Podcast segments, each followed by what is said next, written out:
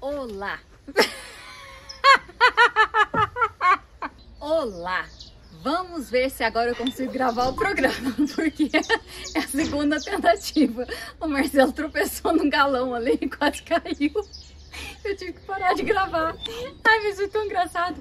É, uma errata. No programa passado, eu tava falando sobre Candy Crush.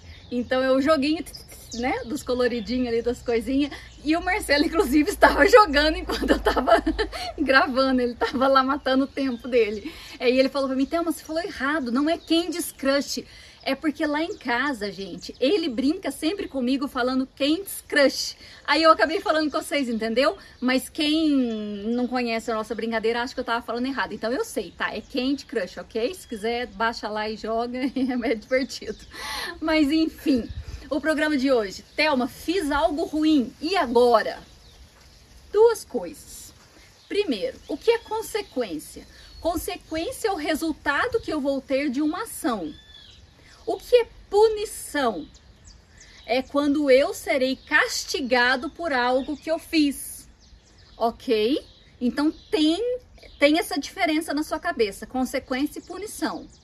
O que eu aprendi lá atrás na lei, quando eu era da lei? Deus, ele me pune. Quando eu faço algo errado, ele vai me punir. Eu sou punida por Deus. Morria de medo de Deus. O que eu aprendi na graça agora? Eu não sou nunca mais punida por Deus. Eu vou ter consequência da minha escolha. Se, se eu tive uma atitude, uma ação ou, ou fiz uma escolha errada, eu terei consequências ruins.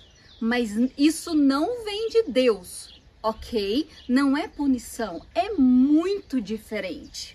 E aí o que muita gente confunde, que é o que me dá raiva até muitas das vezes, é que assim, ah, então porque você vive na graça, então é mais ou menos assim, você pode fazer qualquer coisa, você tem liberdade para viver em pecado e tudo mais. Não, de forma alguma. Só que a diferença é que eu não faço porque eu tenho medo de ser punida por Deus. Não, eu não faço porque eu amo a Deus, porque Jesus já morreu por mim, fez tanta coisa por mim, e eu não quero desagradar nunca. E eu sei que se eu fizer coisa errada, eu terei consequências erradas.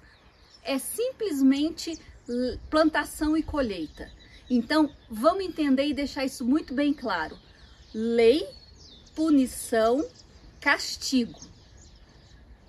Graça, consequência de algo que eu escolhi errado, ok? Então eu te convido a viver na graça e a desfrutar de um Deus que não é Deus, é um Pai.